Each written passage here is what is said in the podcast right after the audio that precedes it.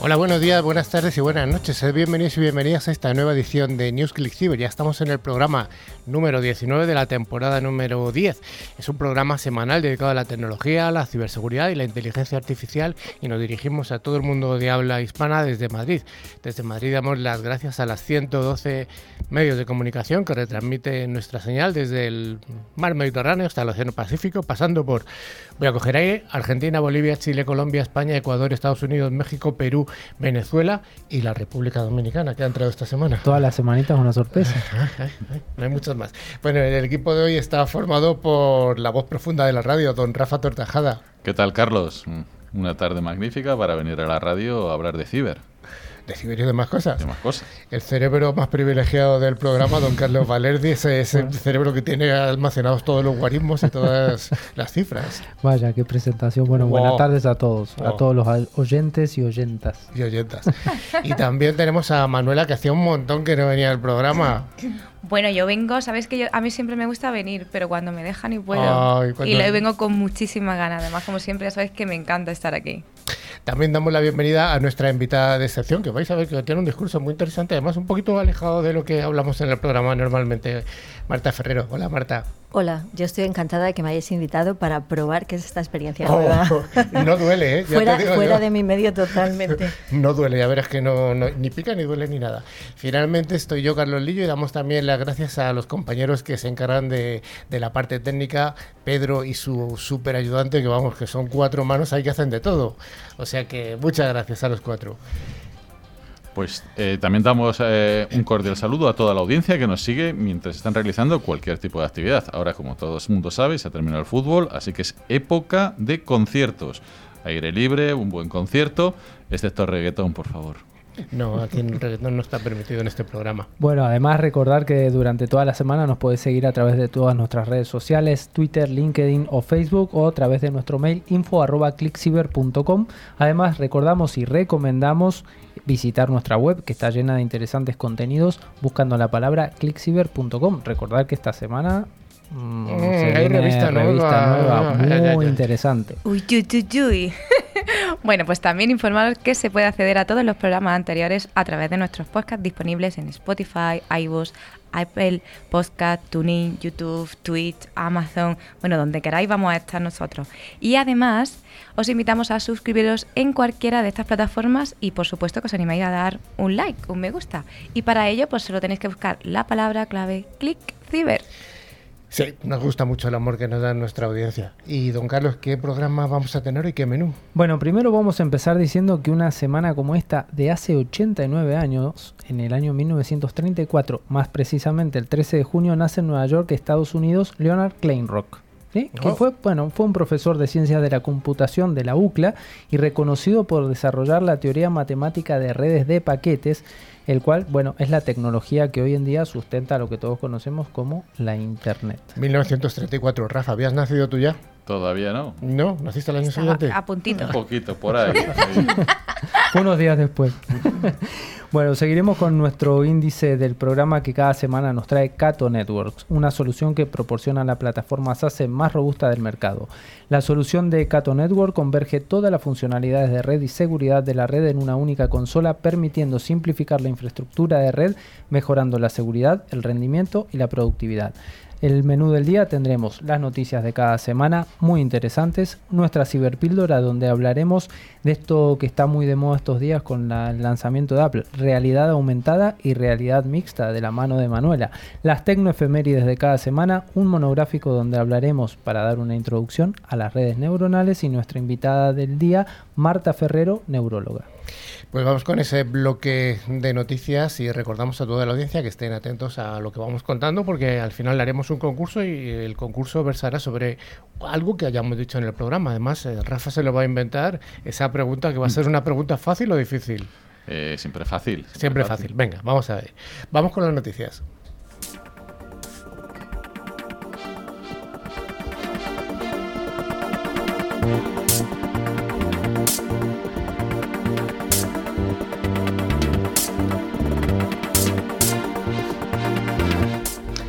Como todas las semanas damos gracias a F5 por traernos esta sección de noticias y recordamos una vez más que F5 es una empresa de seguridad y servicios de aplicaciones multicloud comprometida con la creación de un mundo digital mejor que ayuda a proteger y optimizar todas las aplicaciones y API en cualquier lugar, en las instalaciones locales, en la nube o en los extremos. Y la primera noticia te miro a ti, don Carlos eh, Valerdi, ya que hackers han tomado el control de la Comisión Nacional de Valores de Argentina.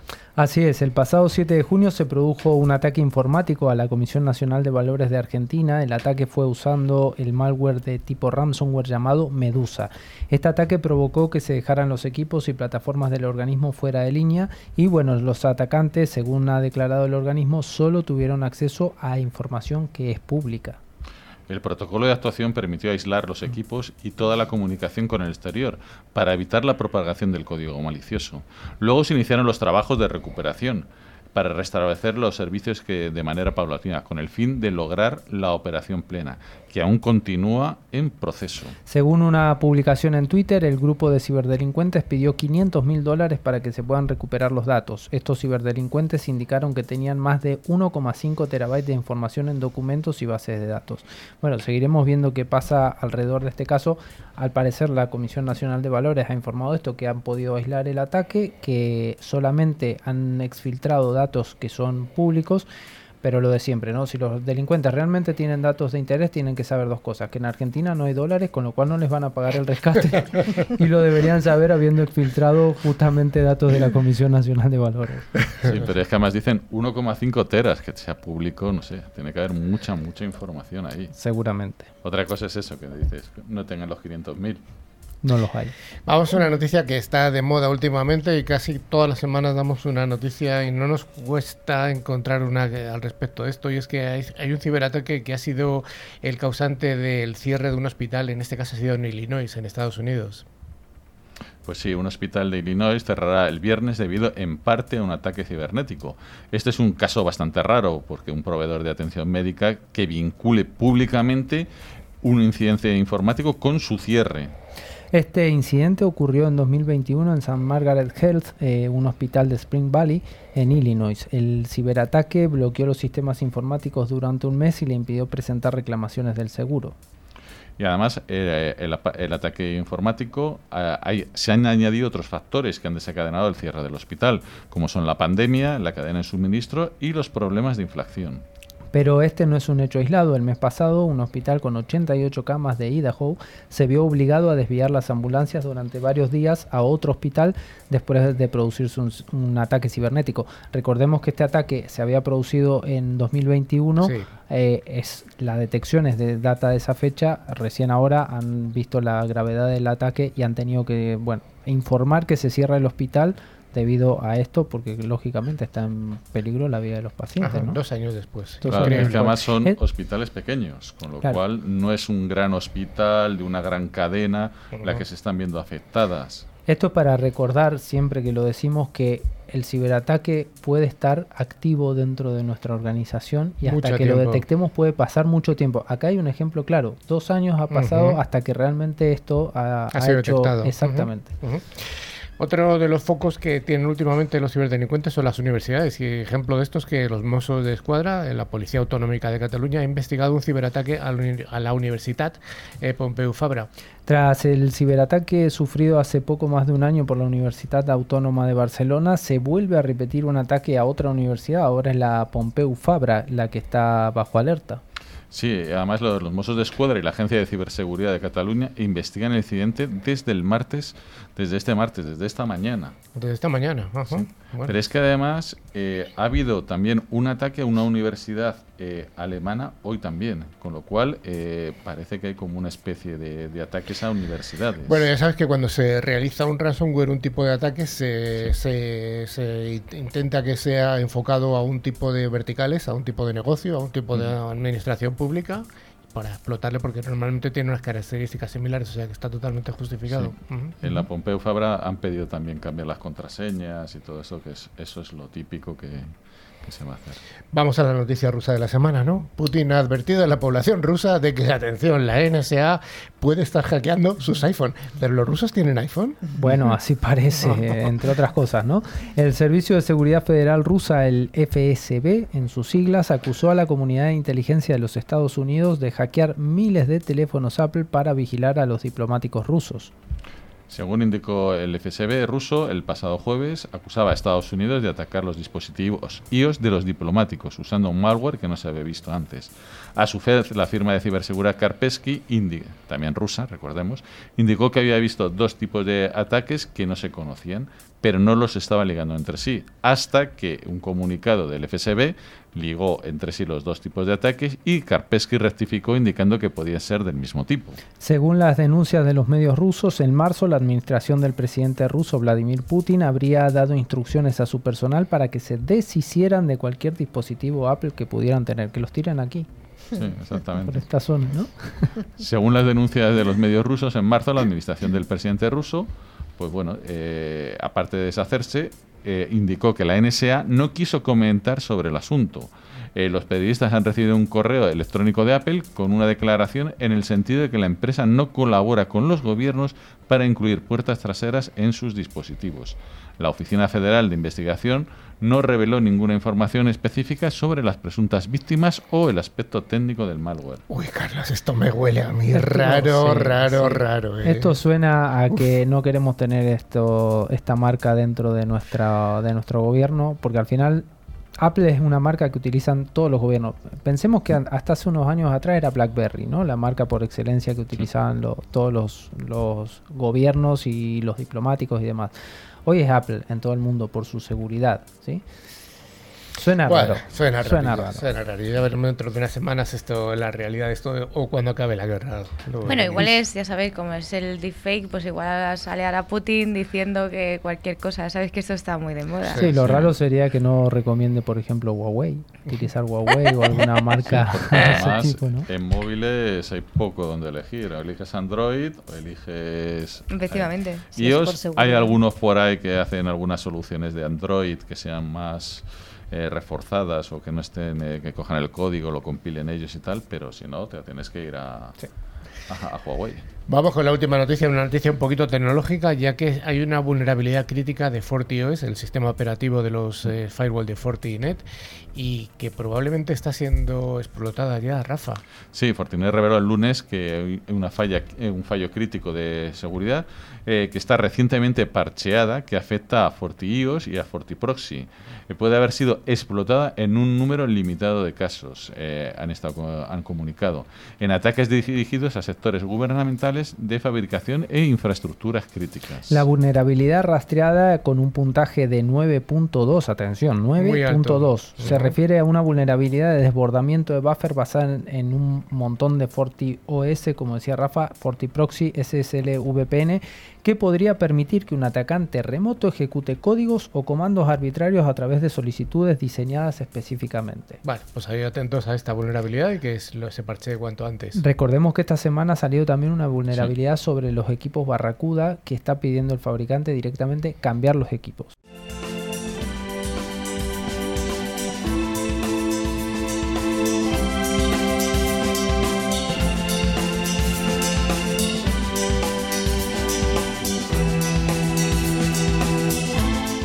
Gracias a empresas de alta tecnología, como es el caso de Alot, cada semana en NewsClick Cyber os ofrecemos nuestra ciberpíldora para aclarar distintos conceptos tecnológicos. Y recordamos una vez más que Alot es la solución tecnológica que asegura el rendimiento de las aplicaciones más importantes. Y hoy nuestra ciberpíldora, ¿de qué va a tratar? Pues Manuela, nos traes un tema realmente interesante que está sonando mucho en estos días. ¿Qué nos puedes hablar de esto de qué es la realidad aumentada o mixta? Me suena perrito caliente mixto.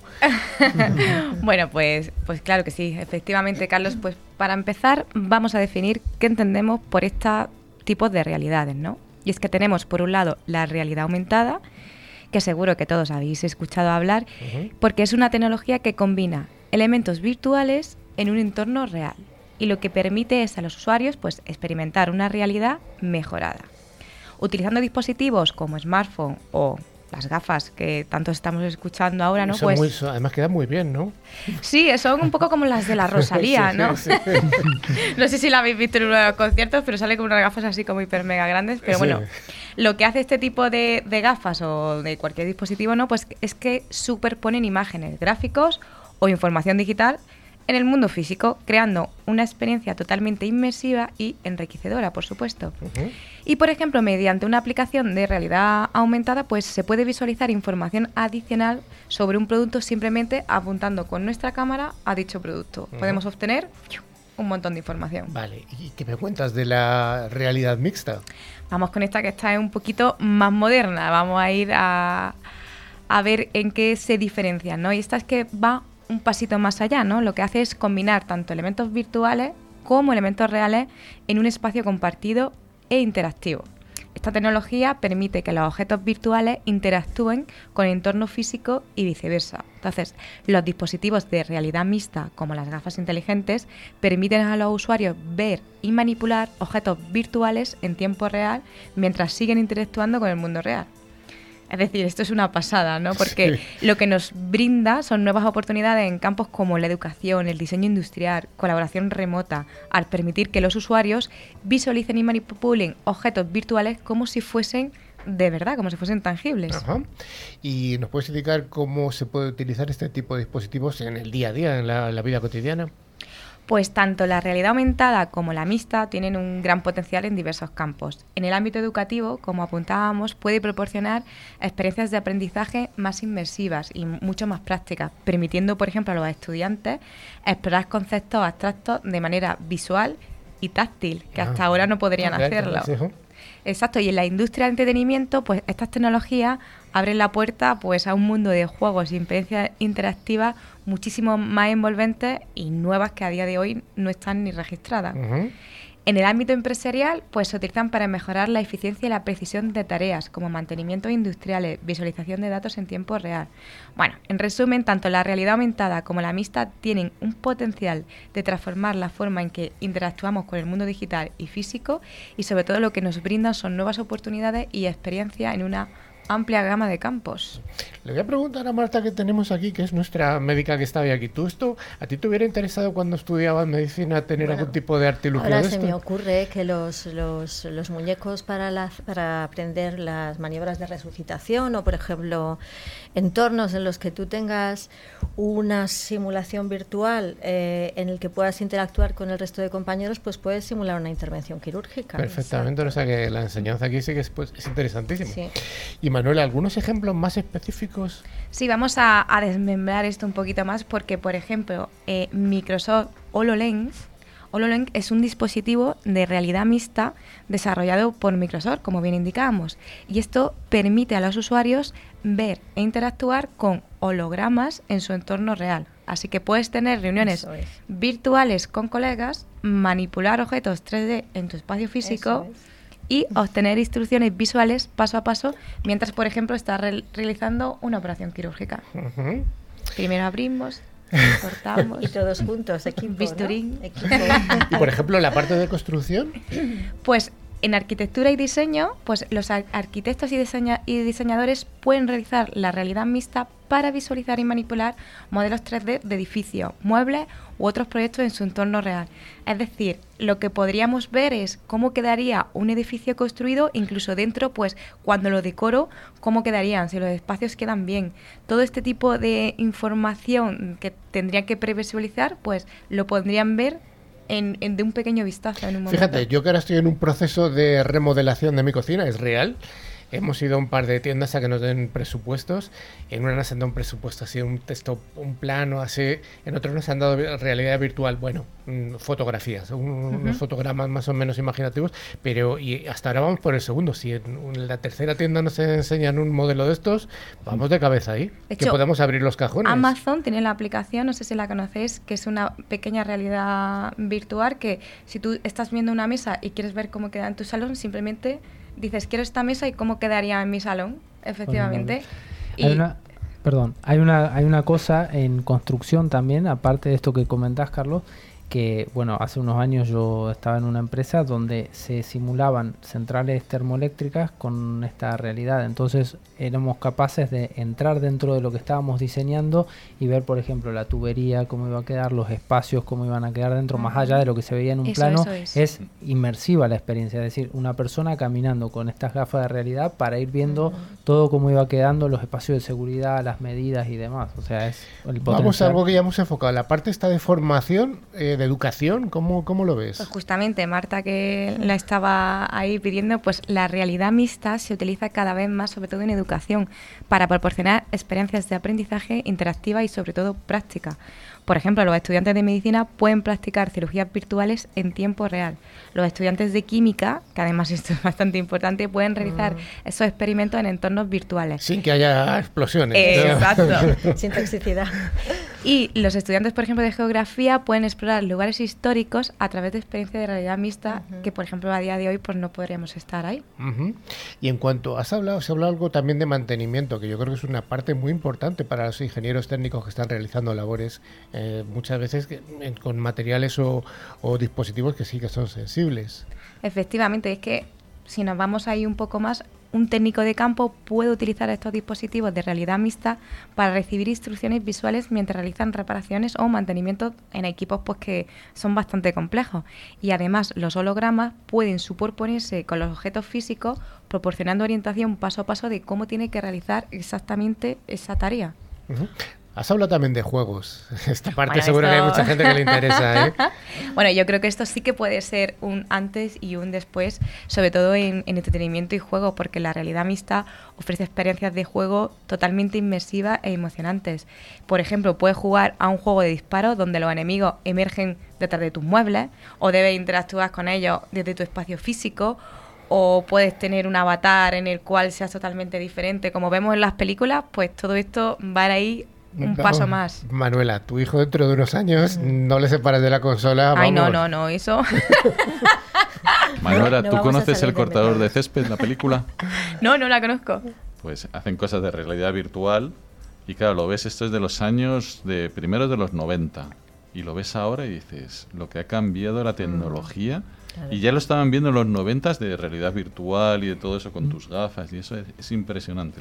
Oye, ya para acabar en en las tareas de navegación, yo creo que también hay un campo interesante, ¿no? Bueno, aquí también hay otro campo totalmente eh, ya que los sistemas de navegación basados en realidad mixta pueden ayudar a las personas a moverse y a orientarse en entornos totalmente desconocidos los usuarios pueden ver indicaciones visuales que a mí, por ejemplo, que soy bastante negada, me vendrían estupendamente en el mundo real, como flechas y señales, es decir, tú vas en tu coche y te sale una, Manuel a la izquierda, este es el carril, no te, no te lo saltes, pues este, pues efectivamente esto yo creo que sería totalmente diferencial para algunas personas. No sé cómo vosotros vais con los GPS, pero...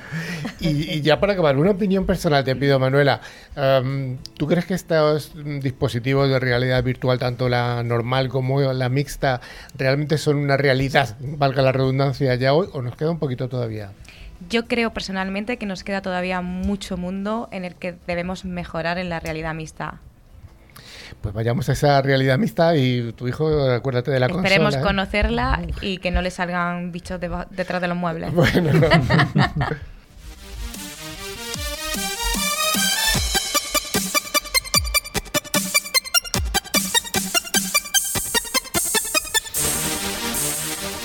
Como en todos los ámbitos, en la tecnología todos los días pasan cosas importantes y es por eso que hoy gracias a Tren Micro, quien lidera la protección de entornos industriales, además de dar una adecuada seguridad a los equipos Legacy con su tecnología de Virtual Patching, vamos a recordar algunas de estas cosas importantes que han pasado en el pasado. Y aquí voy a apoyarme en la mente privilegiada de don Carlos Valerdi y también en la de mis colaboradores aquí, que también tienen mentes privilegiadas. Don Carlos Valerdi, empezamos por el padre del teléfono móvil. ¿Quién es este señor y cuándo nació? Bueno, este es Martin Cooper. ¿sí? Oh. Nació en Chicago, Estados Unidos, el 13 de junio de 1928. Pensemos que una persona que nació en 1928 inventó algo que recién se ha popularizado después de los 2000 que antes era un artefacto que tenía solo algunas pocas personas, ¿no? Este fue un ingeniero electrónico e inventor estadounidense, bueno, como decías, considerado el padre del teléfono móvil. Hablando de teléfonos móviles, Rafa, tu teléfono móvil preferido, ¿qué me cuentas del iPhone?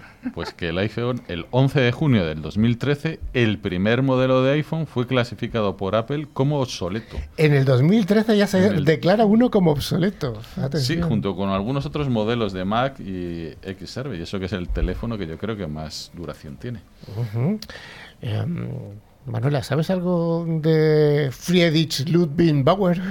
Hombre, por supuesto, pues que nace en Ratisbona, en Alemania, y además es un científico de la computación y un profesor, por supuesto, en mérito de la Universidad Técnica de Múnich. Y además es conocido, pues, por supuesto, por haber acuñado el término de ingeniería de software. Ojo. Ah, interesante. ¿Y en el año 1943 qué pasó, don Carlos? Bueno, un 10 de junio de ese año, un húngaro nacionalizado argentino, oh, ¿sí? Ladislao José Viró, ¿sí? patenta en Buenos Aires, eh, bueno, obviamente en la capital argentina, el bolígrafo, ¿sí? que aquí se denomina bolígrafo. En Argentina se le dice virome. ¿Y por qué se le dice virome? Bueno, porque este producto que, que inventó Ladislao Viró es un acrónimo de las sílabas Viró y Meine, que era su segundo apellido. Entonces le puso Viró Me. ¿Sabes, eh, ¿Sabes si en algún otro país de Latinoamérica también se utiliza esta palabra o bolígrafo? No, o no lo sabemos. No, generalmente en, la parte de Latinoamérica se utiliza mucho virome. Eh, ya un poco más al norte se, utiliza más el, término bolígrafo. Pero bueno, recordemos que la virome o el bolígrafo es específicamente este que tiene la bolita muy chiquitita y que funciona por presión con la tinta. Hablando de bolígrafo, vamos a contar una anécdota que tiene que ver con el espacio y los bolígrafos. Seguro que casi toda la gente lo sabe y los que no, pues lo van a saber a partir de ahora. En los años 60 estaba la carrera espacial entre los rusos y los americanos y realizaban distintos tipos de, dispositivos para llevar al espacio. Y los americanos tenían un, reto importante y los rusos también, que era que los bolígrafos o las plumas, cuando no hay gravedad, la tinta no baja. Entonces la NASA se gastó miles y miles de miles de, dólares para realizar un dispositivo que pudiera escribir en el espacio. No, lo consiguieron los rusos, llevaron lápiz, efectivamente. un carboncillo de toda la vida. Los rusos llevaban lápices. Interesante. Bueno, ¿y qué me cuentas, ya que estás tú tan, tan puesta, Manuela, mm, del año 2008? ¿Qué ocurre en una fecha como esta, el 9 de junio del año 2008? Pues que IBM y el Laboratorio Nacional de Los Álamos culminan la construcción de Road Runner, un superordenador con un coste de unos cuantos millones de, como unos 10 millones de dólares, en el cual se convierte en el primer superordenador en sostener con éxito una velocidad del petaflop. ¡Oh, qué bien suena, eh! Un petaflop. Mil billones de cálculos por segundo. Efectivamente. Aproximadamente, aproximadamente. Bueno, Rafa, ¿nos cuentas algo ya más reciente del año 2011? Pues sí, eh, un, hecho muy importante. En la Asamblea General de Organizaciones de las Naciones Unidas, la ONU, eh, declaró el acceso a Internet como un derecho humano. Esto es súper importante. Y además muy bonito. Sí. sí solo, creo que la última vez que lo vi, solo la mitad de la población tenía acceso a Internet. Estamos hablando de 3.000 millones. Eso... Bueno, ya para acabar, don Carlos, eh, ya hemos hablado alguna vez de la IPv6, la IP de nueva generación. ¿Cuándo eh, se produjo el lanzamiento mundial de esta tecnología? Es bueno que haya dicho hemos hablado, porque hemos implementado hasta ahora nada. Solo hemos hablado. El 8 de junio del 2011 a las 0 horas UTC de ese mismo día se celebró el Día Mundial del IPv6. Recordemos que la semana pasada hablamos de que un año antes se había vuelto a declarar que esta vez iba en serio y demás. Bueno, esto fue una prueba técnica y un evento publicitario para promover un despliegue que aún estamos esperando con ansias de IPv6. No sé si con ansias porque da un poquito de pereza. ¿eh? Bueno. Yo no sé si alguien lo usa. alguien lo usa, sí. Por lo menos Cisco da muchos cursos de IPv6. Cisco da cursos. Para dar los cursos. Y los cobra. y los cobra. Es realidad aumentada. en fin, vamos con ese monográfico que nos... todavía no.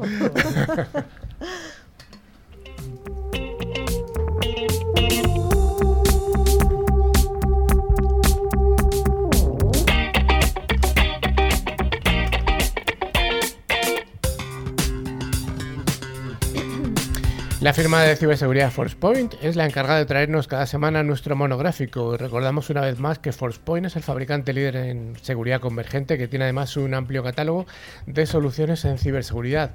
Y hoy, don Carlos Valerdi, vamos a hablar un poco anticipándonos a la invitada que tenemos de hoy de redes neuronales desde cero.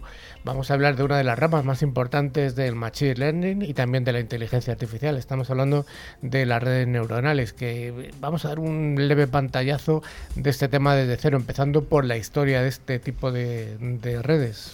Bueno, es una de las cosas más bonitas que hay lo de redes neuronales. Yo lo estudié en la facultad y la verdad que era eh, inquietante porque es una cosa más de la biología, del de cómo funciona el cuerpo humano que se lleva a la tecnología informática, ¿no? Es cómo se interconectan las neuronas para crear conocimiento. Bueno, bueno, bueno eh, no, no, no, van por ese lado, ¿no? Se marcan Dentro del campo de la inteligencia artificial, bueno, en primer lugar decir que hace unos 25 años prácticamente nadie sabía lo que era Internet ni su significado, pero para que lo sepan, las redes neuronales se inventaron allá por el año 1960. ¿Y qué ha ocurrido desde entonces? Hace muchos años. ¿eh? Bueno, en 1994 los ordenadores tenían una capacidad, como recordaremos, muy limitada. Este es el principal motivo por el cual las redes neuronales no fueron usadas en esa época, a pesar de ser inventada, como dijimos, varias décadas antes.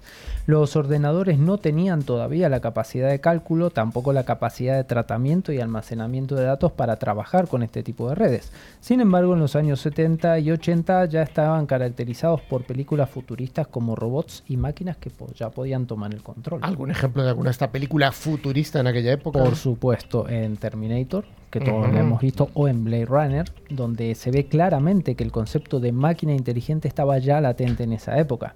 Lamentablemente en las siguientes décadas este interés bueno, se fue apagando un poco, aunque había una amplia investigación en las universidades sobre la inteligencia artificial. De hecho, se llegó a pensar que en el mundo de las redes neuronales había llegado a su fin. Era una bonita teoría, pero hasta ese momento sin una posible aplicación práctica. Y sin embargo el crecimiento en todos los sentidos de los ordenadores de la computación ha sido realmente exponencial. Y vamos a aclarar una vez más que muchas veces periodistas hablan de la palabra exponencial sin saber lo que significa. Y en este caso, exponencial sí que tiene sentido la computación. Correcto, es así. Bueno, también tenemos que ver eh, de la mano de esto lo que es el deep learning, ¿no? y, o lo que se denomina el aprendizaje profundo, para ponerlo en español. El padre de este concepto del deep learning fue un británico que hace un par de meses ha sido muy famoso, que fue Geoffrey Hinton, no te voy a poner en, el compromiso de que me digas la fecha en la que hizo la primera comunión este, este científico sí, británico. Te lo puedo decir, fue en el año 1936. Bien, gracias. Día era, dejamos ahí. El 3 de marzo. Eh, investigó sobre el deep learning, pero como digo, fue famoso porque hasta hace dos meses solamente trabajaba en Google y se fue un poco como diciendo la inteligencia artificial ha llegado a un punto donde eh, prefiero salirme de aquí y, y, tiene sus reparos al respecto. Esta, bueno, muchas de estas cosas de las que hablaremos provienen de la nomenclatura de este hombre, de Geoffrey Hinton. La idea principal que hay detrás del concepto del deep learning es observar el cerebro humano e inspirarse en él para intentar reproducir de forma informática su comportamiento. Por lo tanto, si lo que intentamos es imitar el cerebro humano, tenemos que llevar ciertos elementos de la neurociencia al ordenador. ¿Querés que veamos cómo se hace esto? Vamos a ver, dame, dame algún apunte. Vamos a ver, la neurona humana, por ejemplo. Si pudiéramos ver una imagen de una neurona humana, en ella podríamos observar una especie de masa o cuerpo más o menos redondo y además vemos un núcleo o un centro y una serie de ramificaciones que se van extendiendo. Todo el mundo ha visto una fotografía de una, de una neurona. En el cerebro más o menos tenemos unas 100 mil millones de neuronas. Por lo tanto, lo que tratamos de hacer es trasladar el comportamiento de ese cerebro humano a una máquina, teniendo en cuenta que el conocimiento que tenemos del cerebro humano todavía a día de hoy es muy limitado. Entonces vamos a ver cómo pasamos de esas neuronas que hay en ese cerebro humano a una red neuronal en una máquina que esté simulando ese comportamiento? Bueno, esto lo hacemos vía las neuronas artificiales. Se modelan de tal forma que imiten el comportamiento de una neurona cerebral. Tendrán unas ramificaciones y un núcleo o nodo. Habrá ramificaciones de entrada al nodo que serán las entradas a la neurona procedente de otras neuronas. Esta información se procesa en un nodo y se genera una información de salida que se transmitirá por las ramificaciones de salidas hacia otras neuronas. Podemos pensar que en esas conexiones entre neuronas artificiales, como son las sinapsis de las neuronas de un cerebro humano. Vale, hemos hablado de una neurona y ahora hablamos de una red. Correcto. ¿Cómo se expande el tema? La red neuronal puede ser simple o puede ser profunda. Vemos que las ramificaciones de salida de algunas neuronas son las ramificaciones de entrada de otras y así sucesivamente. Esta interconexión, esta sinapsis. Pero vemos un par de diferencias entre, entre las capas. Las neuronas de color rojo, por ejemplo, no tienen ramificaciones de entrada. Son información que vamos a dar a las neuronas desde el exterior, es decir, un estímulo inicial. También vemos que las neuronas de color azul, otro ejemplo, tienen ramificaciones de salida que no están conectadas a otras neuronas. Son la información de salida de la red neuronal o lo que se denomina el estímulo final. Dependiendo del número de capas ocultas, que podrían ser por ejemplo amarillas, podemos hablar de una red neuronal simple o profunda. ¿Cuáles serían esos valores de entrada y, de, y los pesos de las redes neuronales? Bien, los valores de salida pueden ser continuos como el precio de una determinada compra, también pueden ser binarios como por ejemplo si una persona va a padecer una enfermedad o no, o pueden ser una categoría como la marca de un coche que más se venderá el próximo año. ¿sí? En ese contexto el caso binario es un caso particular donde tenemos dos tipos de categoría, 0 o 1 recordemos. ¿no? Es el Para- caso más sencillo, Claro, evidentemente. exactamente. Pero para poder llevar a cabo el procesado, es decir, cada sinapsis tendrá asignado un valor o un peso, equivalen a la fuerza de la señal que se transmite por cada sinapsis. El ajuste de estos pesos para tener una red neuronal que haga lo que queremos es fundamental. Hablaremos de ello ampliamente cuando hablemos un poco más adelante de el entrenamiento de estas redes neuronales que están muy de la mano con el deep learning y con la inteligencia artificial como la conocemos hoy. Veremos también algunos métodos para ajustar estos pesos como el descenso del gradiente o el back propagation. Pero bueno, hoy lo vamos a dejar Hoy lo vamos aquí. a dejar aquí, solo para poner un poquito de curiosidad De a la contexto. audiencia. Diremos que este entrenamiento es, por ejemplo, el que ha utilizado alguna aplicación de visualización de fotografías, pues eh, la aplicación de Google, por ejemplo, te pregunta, mm, ¿es esto un puente? Me dices, sí o no. La siguiente vez te va diciendo, ¿es esto un puente? Sí o no. La siguiente a lo mejor ya no te lo pregunta, va aprendiendo. Eso es ese entrenamiento de las Correcto. redes. Ajá. Bueno, pues aquí lo dejamos y hasta la semana en la que volvamos a abordar este tema.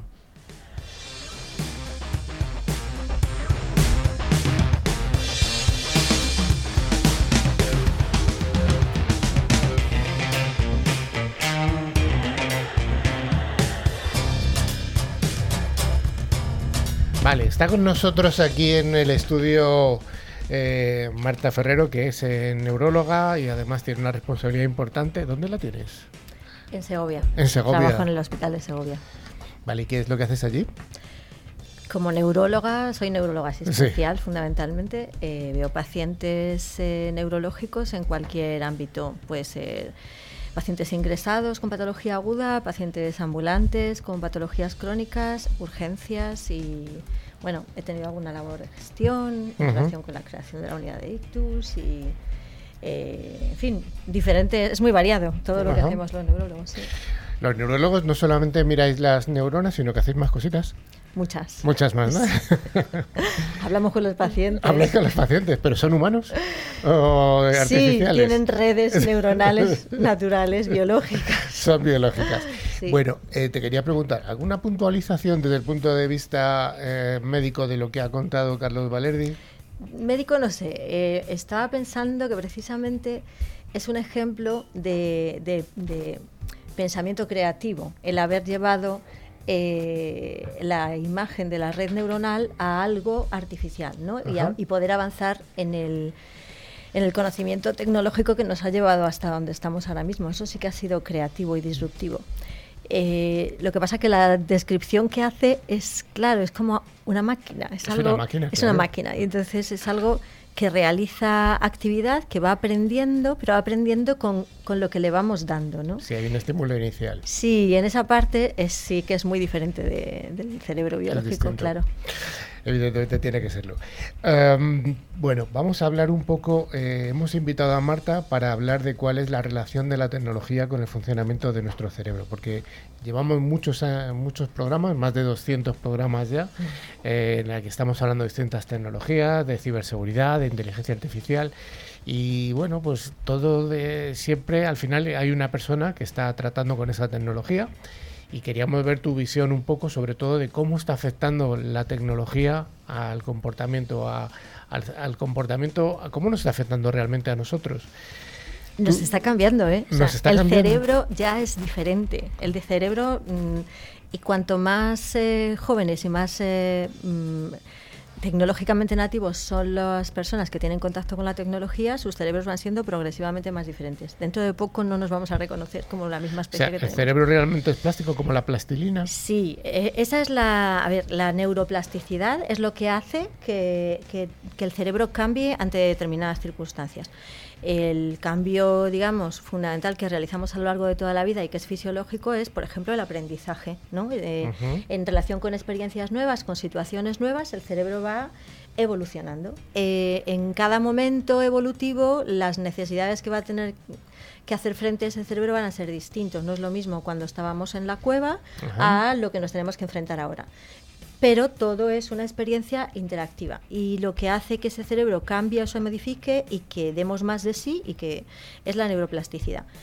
La parte negativa, por ejemplo, la neuroplasticidad también ocurre pues después de las lesiones cerebrales. Cuando tienes una lesión cerebral, hay neuronas que se mueren y lo que pasa es que se producen una serie de cambios bioquímicos que hacen que se intenten establecer eh, nuevas conexiones con las neuronas que quedaron para eh, mantenerlas y para intentar restaurar la función. Mm, Las neuronas, aunque bueno, hay descubrimientos respecto a si se crean nuevas o no, pero las neuronas que se han destruido no se van a regenerar, pero las las conexiones, las sinapsis, pueden establecerse nuevas sinapsis. Y eso es la parte básica o es la parte biológica de, de ese aprendizaje y de esa neuroplasticidad.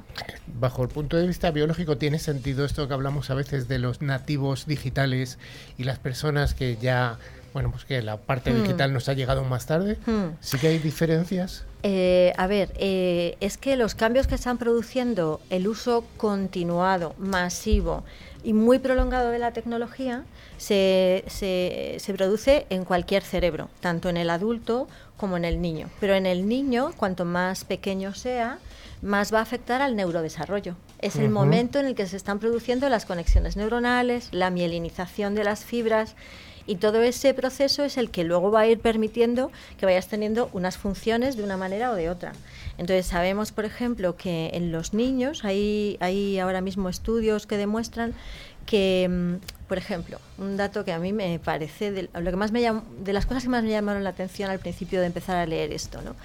Eh, en niños preescolares, en niños entre 3 y 5 años, eh, hay estudios que demuestran que cuanto más prolongado es el uso de las tablets, por Ajá. ejemplo, más dificultades tienen para la interpretación del lenguaje no verbal, el desarrollar habilidades empáticas y de, y de conexión social y de relación social con las personas. Entonces, ¿Puede que tenga relación con que la pantalla es solamente en, en 2D y las relaciones personales son en 3D? no solo eso, ¿qué estamos haciendo nosotros ahora aquí? Nos estamos mirando a la cara. estamos girando de la cabeza, sí. Cuando nosotros éramos niños y estábamos en el patio o estábamos en la calle o no sé qué, tú veías la cara, el gesto, el movimiento de las personas y tú inter- aprendías a interpretar si era amenazador, si era amigo, si tú te estabas metiendo en un lío, igual que si tu padre te estaba echando una bronca. Sí.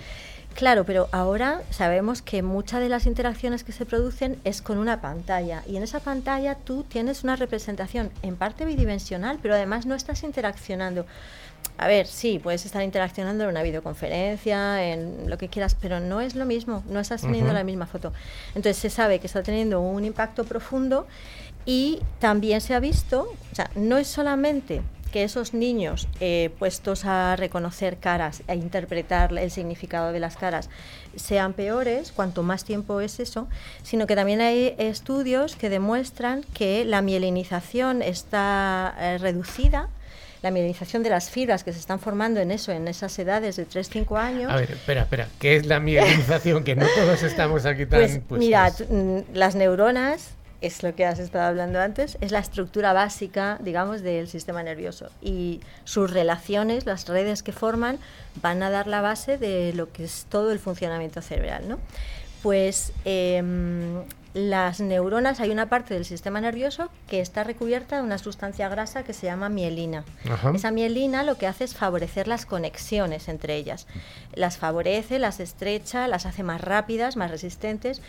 Pero bueno, hay una parte del sistema nervioso que está eh, que es amielínico y tiene su funcionamiento y el, el mielínico, en concreto el que está en el cerebro, ese proceso de mielinización, es decir, eh, de transformación a un sujeto más maduro, a un cerebro más maduro, ocurre desde las edades tempranas de la vida y se va produciendo a lo largo de la infancia y la adolescencia. El cerebro sigue, en cambio, también durante la adolescencia. Por eso a veces pensamos que, bueno, o sea, no pensamos, sabemos que, por ejemplo, el alcohol es tan malo sobre el cerebro en formación porque está alterando esas conexiones mm. mielínicas también. Va a dar lesiones cerebrales o disfunciones cerebrales. ¿no? Pues en el caso del el uso prolongado de pantallas se ha demostrado también que reduce esa mielinización y la microestructura del cerebro está alterada. Entonces, eso luego se ha puesto en relación con que el funcionamiento, son, muy, son estructuras muy importantes mm, para dar la base eh, al lenguaje, al pensamiento conceptual y a otra serie de funciones ejecutivas. Entonces, ya se está viendo que los niños tienen menos capacidades lingüísticas eh, cuanto más mm, nativos digitales han sido y cuanto más prolongado es el uso. Entonces, y además se ha visto también la relación entre, pues eso, niños que tengan menos de media hora de uso. Es que, claro, estamos hablando de niños de tres años, de dos años. Esos son a los que ponen los padres cuando están en una terraza el teléfono para entretenerse. El chupete digital. Vale. Pues claro, el, el tema está en que eso está creando disfunción que lo podemos ver en su funcionamiento con experimentos dirigidos para ello y en la estructura cerebral. Y cuando lo vemos también en, eh, por ejemplo, en estudios de resonancia magnética funcional, pues vemos las áreas que se activan cuando tú estás realizando una tarea. Eso lo vemos en, imágenes de radiodiagnóstico, ¿no? Y, también ves eh, las áreas que, se, que funcionan mejor, las que funcionan peor. Es decir, que tenemos ahora mismo una batería de pruebas por las que podemos ver ese efecto directo de la tecnología en el sujeto. O sea, no es una elucubración, no es nos parece que ¿Y hay algún efecto positivo? Eh, sí, a ver, eh, positivos hay muchos también. ¿eh? No, no, he venido a decir las tabletas o el uso de la tecnología digital son malas, no. Em, a ver, un efecto normal del uso repetitivo de algo, eso lo conocemos ya de antes fuera de la tecnología digital. Por ejemplo, sabemos que los músicos que tienen que utilizar determinadas partes del cuerpo tienen una representación cortical más extensa que personas que no sean músicos. Mm, quien dice un músico, pues otras personas que se dediquen a otra actividad, por ejemplo, muy minuciosa. La corteza cerebral tiene determinadas zonas en las que se representa la actividad motora, la, la actividad somatosensorial, digamos, y sabemos que los nativos digitales han desarrollado, tienen más extensa en las áreas corticales que utilizan estos dos dedos. Eso se ha demostrado también. Entonces, no digo que eso sea lo positivo, pero que con, entre, por ejemplo, actividades tecnológicas dirigidas a un entrenamiento, eso puede utilizarse para mejorar habilidades cognitivas, eh, mejora de la autoestima, mejora de las, por ejemplo, en personas que tengan un cierto deterioro o personas que, que mm, que, queramos entrenar para aspectos concretos, ¿no? Eh, sí que se puede utilizar. Estamos hablando de la infancia, pero también hay un colectivo muy importante de la sociedad que son las personas mayores, las personas a donde vamos todos. Mm. Eh, ¿Cuáles son los efectos de la tecnología sobre las personas mayores? ¿Son más beneficiosos que negativos? ¿Cómo lo ves tú? A ver, hay, hay estudios también eh, que, que, se plantean eso, porque cuando una, un cerebro está ya muy deteriorado y no puede incorporar información nueva, por ejemplo, cuando hay una enfermedad como una demencia, pues eh, una de las características es esa, no puedes incorporar información nueva. Entonces, enfrentarte a la tecnología les causa verdaderos problemas, ¿no? Eso lo hemos visto a lo mejor todos.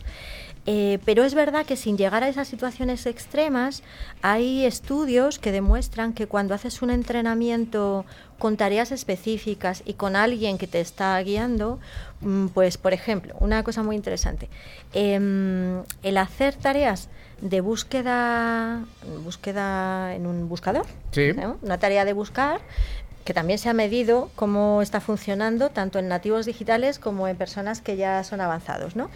y se ha visto eh, cómo, cómo activa determinadas áreas del cerebro y cuánto se activan y si hay muchas y la interacción. Pues personas a lo mejor eh, mm, no conocedores de la tecnología hacen actividades de entrenamiento, se ve cómo eh, se activan más lentamente, los que ya son conocedores del tema y entran en tareas de entrenamiento, se dispara, digamos, la el funcionamiento, porque además conllevan actividades complejas como el pensamiento complejo, como la toma de decisiones. Es decir, cuando tú eres novato, aprendes lo que es el mecanismo de la búsqueda por Internet, pero cuando ya eres un experto, eso estimula otras áreas del cerebro. Se puede utilizar para eh, desarrollar concentración, por ejemplo, aunque en general las tareas las actividades tecnológicas lo que hacen es que fragmentan la atención. ¿vale? Todo depende hacia dónde lo dirijamos. Por ejemplo, eh, estábamos hablando de los, de los mayores. Pues en, estos, en estas personas, cuando tú sigues haciendo el entrenamiento, lo que se ve es que al principio esa actividad se dispara cuando ya eres un conocedor, pero cuando llevas más tiempo de entrenamiento, vuelve a una actividad más limitada porque parece que el cerebro está actuando más eficientemente, no tiene que consumir tanta actividad. Entonces, bueno, son multitud de experimentos en el que se ve que tú puedes eh, detectar cómo cambia el cerebro y puedes eh, utilizarlo positivamente para algunos tipos de entrenamientos. Hay una pregunta obligada para una neuróloga y es hablar de la inteligencia artificial, de ChatGPT. ¿Cómo ves tú este tipo de herramientas que realmente están todavía prácticamente en su estado embrionario? No sabemos de aquí a 10 años esto cómo va a evolucionar, pero probablemente haya un cambio cuantitativo importante en cuanto se desarrollen otro tipo de tecnologías, como ya hemos hablado en el programa, como son la computación cuántica. Claro, no, sé dónde está el límite. No lo sabe yo, nadie. Yo creo que en este momento lo que sí es cierto es que tiene, o sea, ha creado unas expectativas en todo el mundo y parece que es, bueno, o sea, la bomba, ¿no? Eh, en el mundo de la fotografía, en el mundo de, de, de, otra serie de, de, la, de la literatura, de la escritura, de los exámenes. De... Entonces, eh, yo lo veo como una herramienta. O sea, creo que es una herramienta, es utilísimo, nos puede ayudar a eliminar tiempos de, elaboración de cosas, por ejemplo, en medicina, cuando se está, se está poniendo al servicio del apoyo al diagnóstico, ¿no? al diagnóstico médico, eh, la utilización del, de datos a escala masiva para ayudarnos a ese diagnóstico, pues me parece sensacional. Pero claro, yo no dejo de verlo como una herramienta. Claro, yo veo una diferencia abismal entre lo que es cómo está ahora mismo que es un compilador de información y que probablemente las redes neuronales puedan depurar cosas, pero claro, no es un pensamiento creativo, no es una inteligencia creativa. Y eso, eso yo creo que está años luz todavía de cómo funciona nuestro cerebro. Y ya para acabar, yo tengo una pregunta comprometida, porque eh, las preguntas son comprometidas, las respuestas serán como son. Hay, he leído documentación que dice que bueno que los próximos niños, los que van a nacer, los que van a nacer, no los que están ya, sino los que van a nacer, van a nacer con cierto tipo, mm, no sé si carencias o virtudes o deformaciones o formaciones que vienen derivadas de la tecnología. Y la pregunta es, esto va contra Darwin. Y, ahí me quedo. Es evolutivo. No, no, va contra Darwin. No, porque yo he dicho que esto tenemos un cerebro mm, neuroplástico, ¿no? Eh, todas las especies han ido reaccionando frente a, lo que se iban encontrando. Entonces, esto, por eso he dicho, no es lo mismo lo que hemos ido encontrándonos a lo largo de, de yo qué sé, miles de años de historia y ahora es otra cosa nueva. Lo que sí parece es que estamos al borde de un cambio fundamental. Es decir, eh, estamos en, esa, en ese filo de Darwin de pasar, no sé si a otra especie, a otro homo, a... Homo digitalis. sí, y no hemos entrado en, en, los cyborgs, ¿no? En cómo interacciona la tecnología con la biología. Eso ya te invitaré a otro programa. eso es lo siguiente, eso Ya será otro. Daos cuenta, o sea, esta, esta evolución está fuera, de la, fuera del control.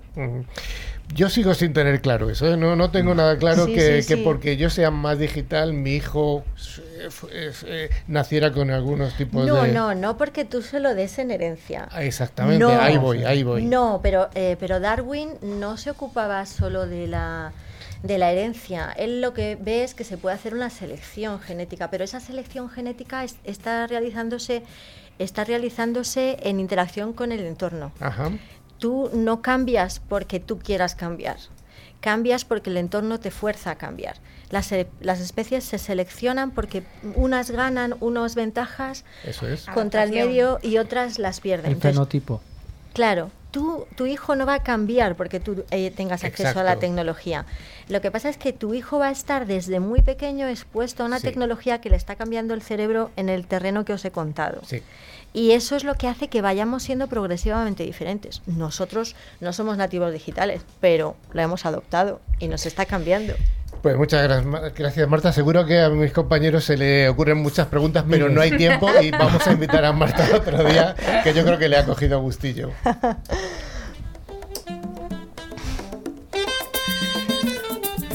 Bueno, pues ya estamos llegando al final del programa. Rafa, ¿tienes algo que contarnos?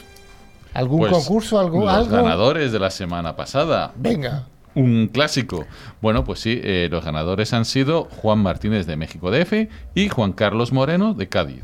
¿Y la pregunta para la semana? ¿Cuántos dólares han pedido de rescate a la Comisión Nacional de Valores? Venga. ¿Sí? Vale, con que se- dólares creo que ¿En uno- dólares o el tipo de cambio en pesos argentinos? Bueno, bueno, bueno, bueno.